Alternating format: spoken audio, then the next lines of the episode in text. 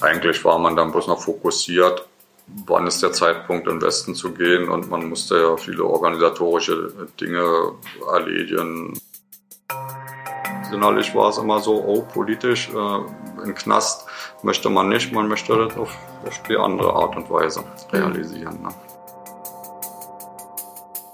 Also ich habe zuerst einen Ausreiseantrag, einen ganz normalen gestellt und der lief halt nicht. Da musste man immer vorstellig sein werden und dann wurde immer gesagt, nö, wir entscheiden, dass sie hier bleiben und so. Hallo und herzlich willkommen zu einer weiteren Folge von Ostdeutschland erzählt. Anne Kutz hat diesmal eine Fluchtgeschichte für uns. Hallo Bodo, Vielen Dank, dass du dich bereit erklärt hast, deine Geschichte zu erzählen. Ich würde gerne als erstes wissen, wie du äh, das Aufwachsen in der DDR beschreiben würdest. Ja, also das Aufwachsen in der DDR damals war unbeschwert. Meine Familie hat mich gefördert. Meine Eltern waren immer der Meinung, mit den Kindern müssen wir immer was machen. Und das haben sie auch gemacht, ob auch wenn es bloß Kleinigkeiten waren, in den Wald gefahren, Pflanzen beobachtet und da gepflückt, äh, Pilze. Ja, später dann beim Vater mitgeholfen, wenn am Auto Probleme waren, hat er mich mit in die Garage genommen und dann haben wir so ja später mal einen Motor rausgenommen. Ja, und das hat mich natürlich dann auch so äh, ein wenig geprägt, aber deswegen ähm, war es halt unbeschwert. Familie war intakt, also. Typische DDR. Ja, genau. Kindheits. Von der ersten bis zur zehnten Klasse. Und welche Berührung mit dem, ich sage jetzt mal, Staatsapparat oder einfach generell mit der Politik zu der Zeit gab es? Also in der Schule wenig. Das Einzige war vielleicht, als es hieß, man soll auf die EOS also erweiterte Oberschule und ab der achten Klasse konnte man ja da hingehen.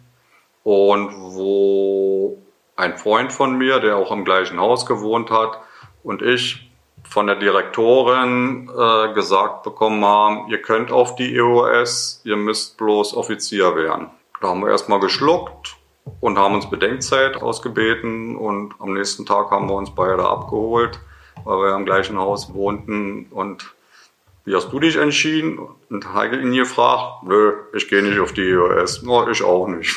So, und das haben wir, das haben wir der Direktorin gesagt und da war sie eigentlich sehr ungehalten. Hatte das Konsequenzen für euch? Im Prinzip nicht so.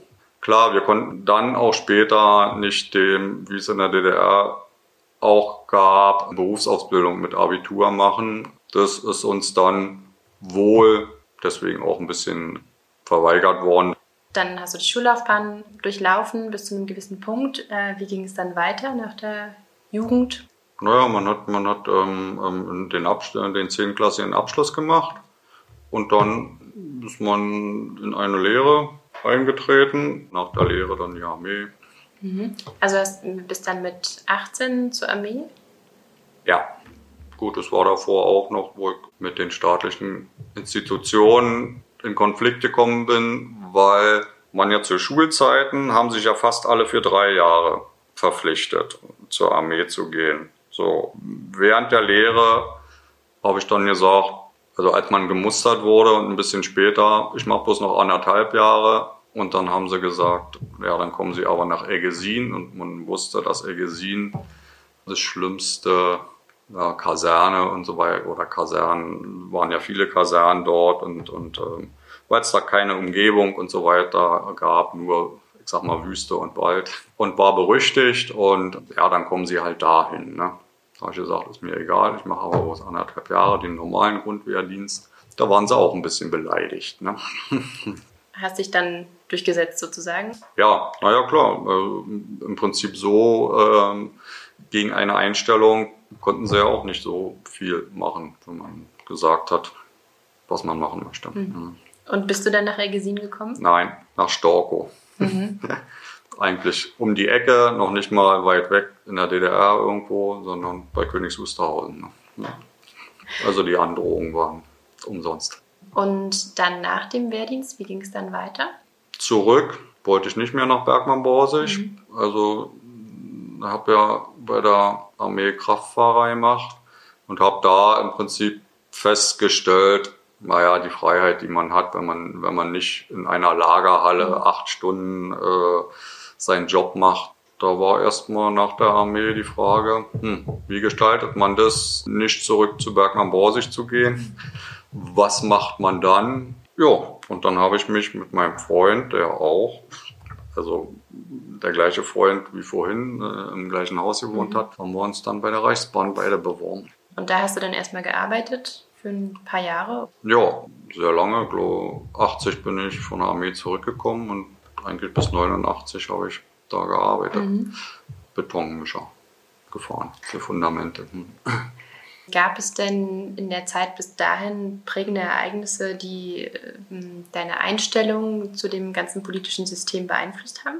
Ja, wir waren in Wilhelmsruhe so eine Clique, die sich immer wieder getroffen haben, meistens freitags und sonnabends oder nur freitags oder nur sonnabends. Und da war halt jemand dabei, der Freunde hatte in Westen. Und da haben wir eigentlich fast immer diskutiert, wie es im Westen langläuft. Er hat äh, die neuesten Informationen von den Freunden gebracht, dass das ja gar nicht so stimmt mit der Arbeitslosigkeit, weil DDR-Propaganda war immer, da gibt's Arbeitslosigkeit und ihr kriegt keinen Job ja, dass das so ja nun nicht hinhaut. Und durch das viele Diskutieren hat man mitgekriegt, sozusagen, wie der Kapitalismus, wie der Westen im Prinzip läuft. Ne?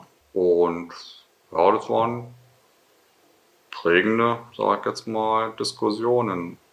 Also ja. wie so ein Guckloch in die Realität oder eine andere Realität ja, eine andere Realität, die man ja so nicht äh, beigebracht bekommen hat. Hm. Also in, in Unterrichten, in der Lehre und in der Schule und so weiter hat man ja wenig über den Kapitalismus gelernt, mhm. sondern nur über den Sozialismus und die ganze Theorie dazu, aber nicht, ähm, wie der Kapitalismus läuft. Hätte man das gelernt, wäre es vielleicht alles ein bisschen anders gelaufen. Genau, dann kam irgendwann der Wunsch auf, die DDR eigentlich verlassen zu wollen. Mhm. Wie, wie kam es dazu? Also wann hat sich das konkretisiert oder, oder was hat auch dazu geführt? In diesen Diskussionsrunden mit Freunden dort, der, der eben schon äh, die Freunde im Westen hat, ist in den Westen gegangen. Somit hatte ich dann einen Ansprechpartner im Westen. Und als er gegangen ist, habe ich gesagt, okay, ich komme dann irgendwann nach. Also es hat sich verfestigt. Im Prinzip auch, weil man ja zu DDR-Zeiten war ich ja sehr reiselustig und und und schon eigentlich fast alles durch hatte. Ich war ja vier, fünf Mal Rumänien, Bulgarien, Ungarn, Budapest, auch in Pusta und Prag, unzählige Male, selbst in Polen und zweimal in der Sowjetunion bzw. Mhm. UdSSR, wie es damals hieß mhm. und so weiter, so ja in Mittelasien und im Kaukasus. Ja, also konnte ich sagen, im Prinzip, ja, ich hatte ja so erstmal alles durch und dann war der Wunsch natürlich da, nur das, das auf der anderen Seite sozusagen weiterzuführen. Ne? Und habe durch die Diskussion halt nicht die Angst gehabt, sozusagen ähm, in, in ein soziales Loch da im Westen zu fallen. Ne? Also den Anspruch hatte ich schon, dass ich da Arbeit finde. Ja. Also waren es eher persönliche als politische ja. Gründe? Ja. Hm. Welche Ideen zur Ausreise in den Westen gab es denn und welche Lösungen gab es dann letztendlich, die auch realisiert wurde? Ja, in, wie gesagt, in diesen ganzen, in den Diskussionen da mit den Freunden und so weiter hat man immer wieder gesagt, man darf nichts Politisches machen. Das ist das einzige, äh, oder das ist das, wo die DDR sehr gerne die Leute festnimmt und und und in äh, Untersuchungshaft und in Knast steckt. Man muss das immer mm, aufs, äh, aufs Persönliche oder so machen. Naja, und ich habe es im Prinzip so gemacht, dass ich gesagt habe, meine Freunde sind alle weg, sind im Westen, ich habe hier keinen mehr, ich möchte zu meinen Freunden und ich möchte auch weiterhin ein bisschen mehr reisen. Das war ja im Prinzip nichts Politisches. Mhm. Ne? Man ging schon auch zu Leuten oder man kannte Leute, zum Beispiel in der Umweltbibliothek, die ja, die ja, ähm, ja politisch was verändern wollten. Aber wenn es immer zu heiß wurde oder so, dann äh, ist man da, äh, hat man sich so nicht beteiligt. Ne? Wie gesagt, weil es innerlich war es immer so, oh, politisch, äh, in Knast möchte man nicht, man möchte das auf, auf die andere Art und Weise realisieren. Ne? Das heißt, die Kontakte in den Westen gab es schon. Gab es denn da einen speziellen Kontakt, der dann schlussendlich bei der Ausreise oder bei der besonderen Ausreise äh, geholfen hat? Also ich habe zuerst einen Ausreiseantrag, einen ganz normalen gestellt und der lief halt nicht. Da musste man immer vorstellig sein werden und dann wurde immer gesagt, nö, wir entscheiden, dass sie hier bleiben und so. und sie dürfen nicht ausreisen. Und das war in den Telefonaten mit ihm dann immer und dann hat habe ich ihm das gesagt und dann hat er gesagt, naja, ich gucke mal, was sich von hier aus machen lässt. Es gibt ja hier auch ein paar Anwälte, die dann über den Vogelanwalt, der für die DDR immer äh, Leute rausgekauft hat. Und im Endeffekt hat er dann jemanden gefunden, ein, mit dem er sich angefreundet hat und der hat wieder eine Freundin aber äh, gehabt, die man mir vorgestellt hat und gesagt hat, äh, dann müssen wir das über die Heirat machen. Ne? Gab es irgendwelche Befürchtungen zu der ganzen Sache? Na, im Prinzip so nicht. Es musste halt die Frau aus Westberlin überzeugt werden, dass sie ja im Prinzip keine Nachteile hat. Und es wurde ja auch gesagt, ähm, Scheidungskosten im Westen und so weiter bezahle ich. Und also so Nachteile nicht, nur als das, als das so auch gegenüber den DDR-Behörden nicht so lief, hat der Freund ähm, gesagt, naja, dann, dann hole ich dich so raus, überleg dir mal was. Also eine Flucht war geplant. Was gab es da für Probleme mit den, mit den Behörden? Naja, dass sie auch diese, diese, diese Heirat erstmal skeptisch gesehen haben und, und sich das ein bisschen hinzog, obwohl es in den Gesetzen stand, in den bilateralen äh, Abkommen, eine Heirat oder ein Antrag auf Heirat muss innerhalb von sechs Monaten entschieden werden. So. Und das war eigentlich auch der einzige Punkt, wo die DDR mal was innerhalb einer bestimmten Zeit entscheiden muss. Die normalen Ausreisesachen, das war immer eine Kannbestimmung. Da konnte sie ein, fünf Jahre, zehn Jahre sagen, mhm. kannst nicht ausreisen, aber äh, mit Heirat war, war was Festgeschriebenes, ne? also zwischen DDR und BRD. Und, aber das, das zog sich dann auch irgendwie immer, immer in die Länge. Aber es kam dazu. Irgendwann haben sie gesagt, ja, wir stimmen der, der Heirat zu. Mhm. Hattet ihr denn vor der Eheschließung Zeit, euch kennenzulernen? Ja, es gab, äh, wie soll ich es ihr erzählen, äh, was man vorhat und so weiter. Sie musste mich ja auch erstmal kennenlernen, weil sie war Lehrerin im Westen. Das wusste ich so nicht.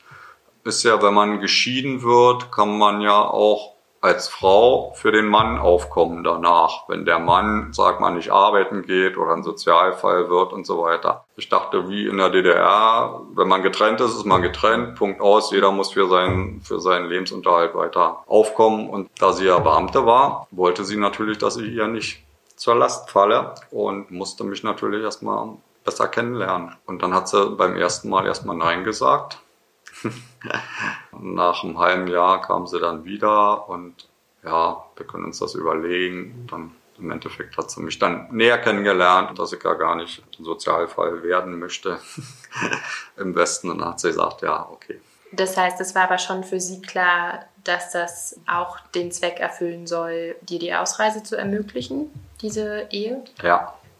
Und in dieser Zeit, in der sie erstmal nicht eingewilligt hat, kamen dann diese anderen Ideen zur Ausreise, also zur Flucht dann quasi. Genau, auf. genau. Wie sollte das dann aussehen? Naja, was man auch schon mal in Gesprächen und so weiter damals äh, gehabt hat und so sollte über Flieger stattfinden.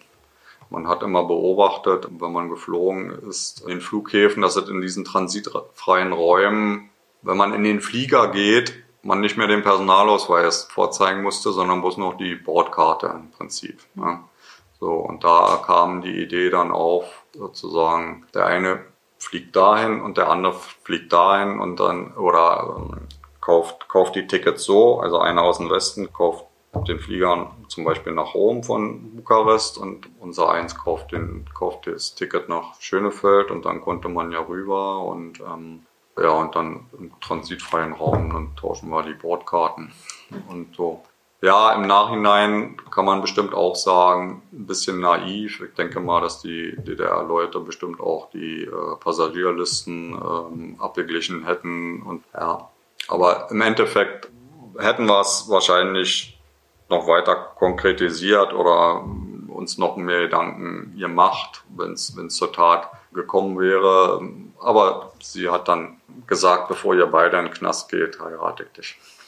Okay, hat sich also aufgeopfert ein Ja. Stück weit, Ja. um Schlimmeres zu verhindern. Ja. Wie lange hat es dann von diesem zweiten Anlauf sozusagen des, des Kennenlernens bis zur Eheschließung an sich gedauert? Ein Jahr.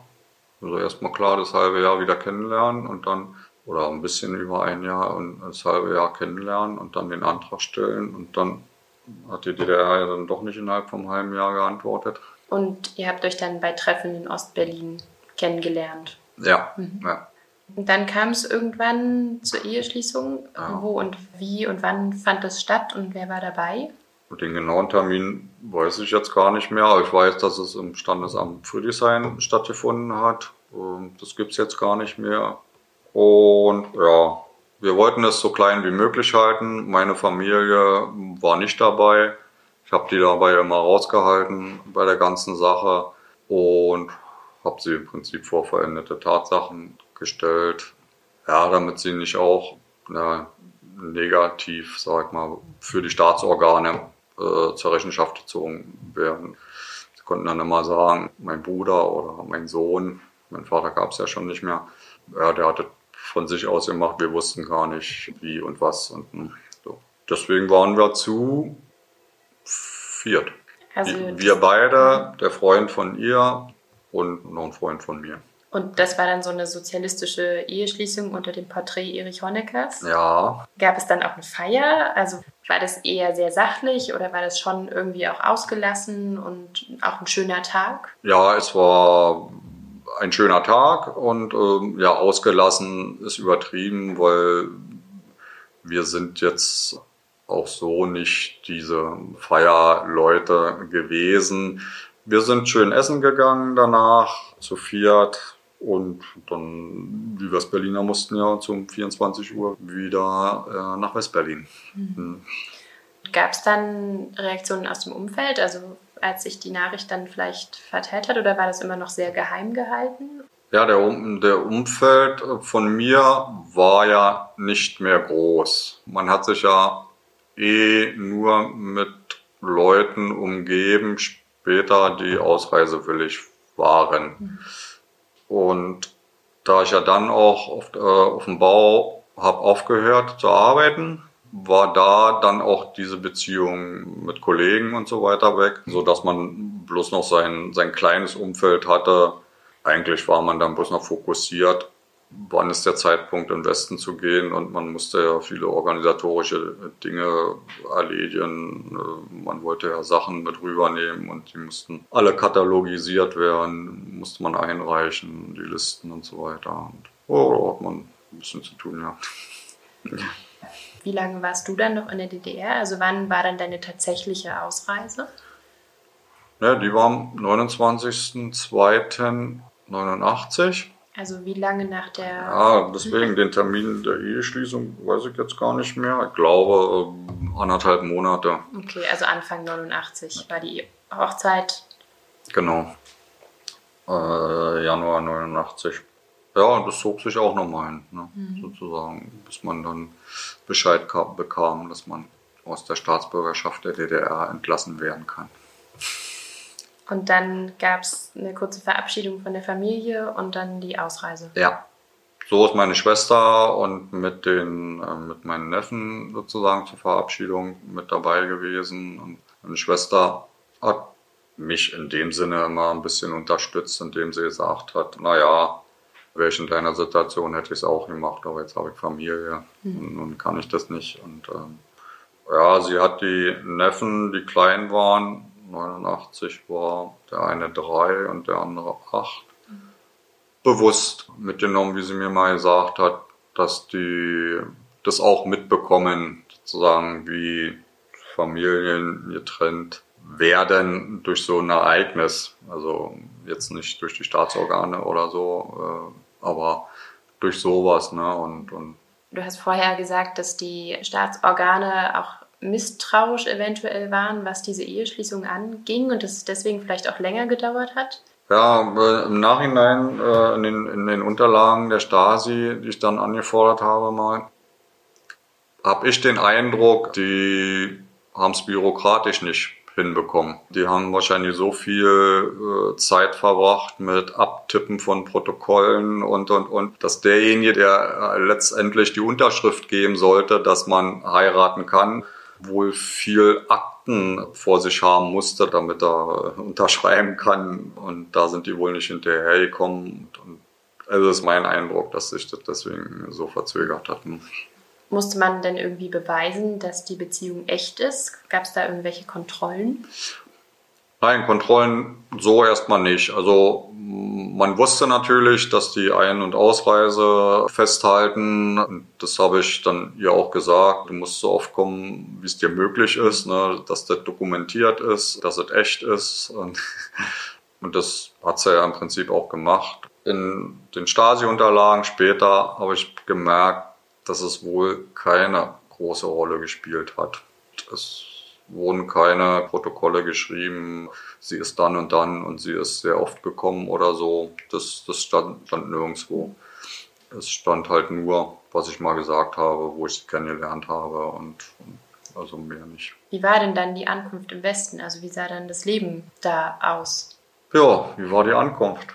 Ich bin mit dem Fahrrad, mit meiner Gitarre und großen Rucksack Friedrichstraße rübergegangen. Und bin dann mit der U6 genau bis Kurt Platz gefahren, weil da der Freund und meine Frau gewartet haben, da der Freund da in der Nähe gewohnt hat. Ja. Ja, wie war's? Ähm, klar, erstmal hat man zu tun gehabt, äh, mit Fahrrad, Rucksack und Gitarre in die U-Bahn zu kommen. Praktisch erstmal. Ja, man hat sich natürlich die Menschen angeguckt und äh, Kurt Platz war man dann doch schon überrascht über die Flugzeuge, die da, die da über einen äh, schwebten. Ja, da war natürlich auch schon viel Werbung an den Häusern. Nicht so viel wie jetzt, aber auch schon bunt. Aber das war jetzt nicht so meine Hauptprämisse, ähm, das da mit den Äußerlichkeiten so zu sehen. Also man, man ist dann zu dem Freund gegangen und da haben wir dann gefeiert. Man war natürlich auch ein bisschen auch reserviert, weil immer dabei war, wie geht's jetzt weiter, wie geht's jetzt weiter und so weiter. Was muss ich morgen machen und und und. Ne? Trotzdem haben wir Sekt und und und alles erstmal getrunken. Und ähm, habt ihr dann zusammengelebt? Ähm, wie, wie hat sich die Beziehung dann, hat sich eine Beziehung entwickelt? Wie, wie sah das dann aus? Wir haben nicht zusammengelebt. Das war im Prinzip von Anfang an klar, dass man, wie es so schön heißt, äh, das Trennungsjahr äh, auch getrennt, sag mal, verleben muss. Ne? Man konnte ja frühestens ein Jahr später erschienen werden, wo man dann ja als Argument nehmen konnte, sie haben ja niemals zusammen gelebt. Das haben wir dann auch so gemacht. Wie sieht die Beziehung heute aus? Also heute ist kein Kontakt mehr da. Es war sehr lange noch Kontakt da, bis sie das irgendwie abgebrochen hat. Bis 1999, 2000, 2001 so war Kontakt da, mhm. aber dann auf einmal nicht mehr. Und wir wissen alle nicht, wo sie abgeblieben ist. Konntest du beruflich Fuß fassen? Wie, wie ging das Leben für dich persönlich weiter? Ja, das, was ich vorhatte, habe ich nicht realisiert. Ich wollte eigentlich studieren, Maschinenbau. Und ja, soweit hat ähm, habe mich eingeschrieben und und und und habe auch eine Aufnahmebestätigung bekommen bei der TFH. Aber es gestaltete sich schwierig, eine Wohnung zu bekommen. Damals gab es auch schon Wohnungsnot. Man hat genauso angestanden wie heute. Kleine Einzimmerwohnung, 80 Leute auf dem Hinterhof. Ich habe kein Einkommen gehabt, war ja erstmal krankgeschrieben, wie es fast alle gemacht haben. Dann arbeitslos, und die haben gesagt, die BVG sucht Busfahrer. Zur damaligen Zeit ist ja der rot-grüne Senat dran gewesen. SPD, AL, glaube ich. Und die haben massiv in den Nahverkehr äh, investiert und, und die haben einen Busfahrer gesucht. Und da ich ja den Busschein von der DDR hatte, wollte ich eigentlich die BVG benutzen, damit ich mal ein paar Lohnabrechnungen bekomme, die dann den Vermietern mal vorzeigen konnte, dass ich in Lohn und Brot bin, dass ich mal eine Wohnung bekomme. Und dann war aber in dem Arbeitsvertrag drin, ich musste mich drei Jahre verpflichten, bei der BVG zu bleiben. Und dann war die Überlegung hin und her, mhm, mhm, mhm, studieren oder doch BVG. Und dann habe ich mich für den leichteren Weg entschieden. Bin bei der BVG geblieben und im Nachhinein bereue ich es nicht. Das heißt, du bist dann, hast dann mit 30 angefangen ungefähr bei der BVG. Ja, genau. Ja. Und hast dann auch irgendwann eine Wohnung gefunden? Ja, aber es war ein harter Kampf. Ne? Ich bin im Februar rüber und habe im November erst eine Wohnung gehabt. Ne? Pünktlich zum Mauerfall? Also ein bisschen vorher, sagen wir mal so. Oder war Ende Oktober die Wohnung, ne? Kreuzberg Hinterhof und ja, dort habe ich dann den Mauerfall mitbekommen mhm. und Familie, die dann kam. Mhm. Aber den konnte ich dann halt auch eine Wohnung präsentieren. Hast du denn in der Entscheidung zur Ausreise jemals gezweifelt oder sie bereut? Auch jetzt vor dem Hintergrund des Mauerfalls, der ja dann doch relativ schnell kam? Nein, äh, das nicht. Persönlich kann man natürlich sagen, man hat dadurch äh, ein paar Monate Vorteile gehabt oder mhm. Vorsprung gehabt. Aber im Nachhinein äh, kann ich nicht sagen, dass ich es bereut habe ich habe mich gefreut. Oder ich habe das ja auch in Westberlin durchs Radio mitbekommen, na, was ist denn da los, ne? Und was die sich jetzt trauen. Und habe eigentlich so gedacht, na, wenn ich jetzt da, da noch wäre, hättest du mitgemacht, ne? Und kann dann sagen, also ich wäre genauso euphorisch gewesen, wenn ich noch in der DDR gewesen wäre, als die Mauer aufging, ähm, naja, wie es die meisten äh, damals eben waren. Ne? Also deswegen, äh, es gab viele, auch unter Kollegen bei der BVG waren sehr viele DDR-Leute, Busfahrer, also, die dann geschimpft haben, dass jetzt ihre Verwandten kommen. Aber für dich persönlich war es die richtige Entscheidung. Ja, ja, genau. Das war es schon wieder. Wenn ihr keine Folge verpassen wollt, dann abonniert den Podcast bei iTunes, bei Spotify oder in der Podcast-App eurer Wahl. Natürlich freue ich mich über Kommentare und auch über gute Bewertungen bei iTunes, wenn es euch gefallen hat. Die Musik kam von Christian Björklund. Idee und Konzept Jan Schilling. Produktion Akustikwerk 2020. Die erste Staffel ist im Rahmen eines Seminars an der TU Berlin entstanden. Am 2.7. kommt die letzte Folge der ersten Staffel von Ostdeutschland erzählt. Dann hauen wir richtig auf die Pauke mit einer Geschichte über Punkrock in der DDR.